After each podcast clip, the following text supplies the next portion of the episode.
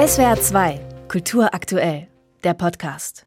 Dass Obdachlose wie Kriminelle behandelt und eingesperrt werden, dies ist keine Erfindung des Nationalsozialismus. Das macht die Ausstellung im Foyer des Mainzer Landtags gleich zu Beginn klar. Bereits seit 1871 gab es im Strafgesetzbuch des Deutschen Kaiserreichs einen Artikel 361, nach dem es möglich war, wohnungslose Menschen zur Besserung, wie es hieß, in sogenannte Arbeitshäuser einzusperren Elke Steinwand, Referatsleiterin Erinnerungskultur im Landtag Rheinland-Pfalz, erklärt, welche einschneidende Veränderung der Nationalsozialismus dennoch für Wohnungslose bedeutete. Man brauchte ein richterliches Urteil, um die Leute festzusetzen. Und das war dann ab 1933 nicht mehr so.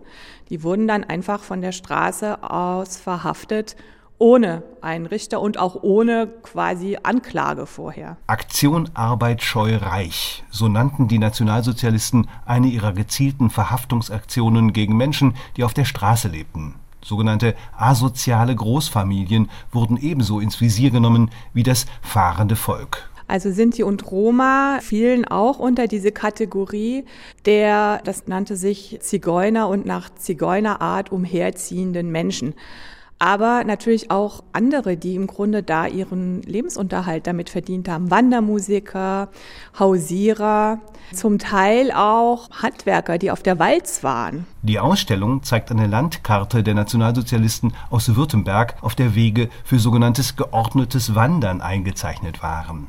Wer abseits dieser erlaubten Routen aufgegriffen wurde, lief Gefahr, sofort in ein Konzentrationslager gebracht zu werden. Elke Steinwand der Terminus, mit dem die Nazis die Wohnungslosen bedacht haben, waren ja die sogenannten Ballastexistenzen.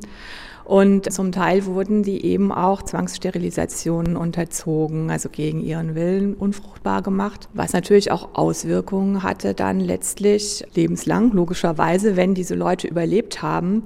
Die hatten dann keine direkten Nachfahren.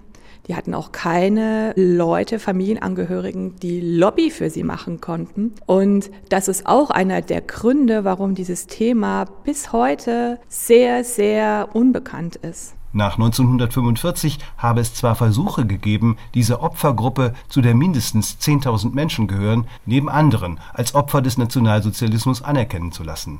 Doch es seien nicht zuletzt andere Opfergruppen gewesen, so Elke Steinwand, die das verhindert hätten. Und erst 2020 hat der Deutsche Bundestag diese verfolgten und verleugneten offiziell als Opfer des Nationalsozialismus anerkannt. Zu spät, um noch Betroffene entschädigen zu können. Neben Wohnungslosen sowie Sinti und Roma wurden auch Prostituierte oder unangepasste Jugendliche in die NS-Konzentrationslager gesteckt. Bei ihrer Verfolgung arbeiteten staatliche, aber auch kirchliche Sozialeinrichtungen, Justiz und Polizei oft zusammen und schufen ein dichtes Netz aus Überwachungs- und Zwangsmaßnahmen. Diese reichten weit über das Ende des Nationalsozialismus hinaus. Es war so, dass die Arbeitshäuser lange Bestand hatten, bis 1973, und auch diejenigen, die als Jugendliche in die Fürsorgeeinrichtungen eingewiesen worden sind, weil sie eben vielleicht als Landstreicher oder so eingebuchtet worden sind, sind nicht automatisch freigelassen worden. Also sie sind ja gegen den Willen zum Teil der Familienangehörigen, der Eltern festgehalten worden, bis weit in die 50er Jahre. Die Aufarbeitung der NS-Verbrechen an diesen Opfergruppen steckt noch ziemlich in den Anfängen. Mit der aktuellen Ausstellung in Mainz und einer Veranstaltung zum Thema am 27. Januar trägt der Rheinland-Pfälzische Landtag gleich zu Jahresbeginn dazu bei, dies zu ändern. SWR 2 Kultur aktuell. Überall, wo es Podcasts gibt.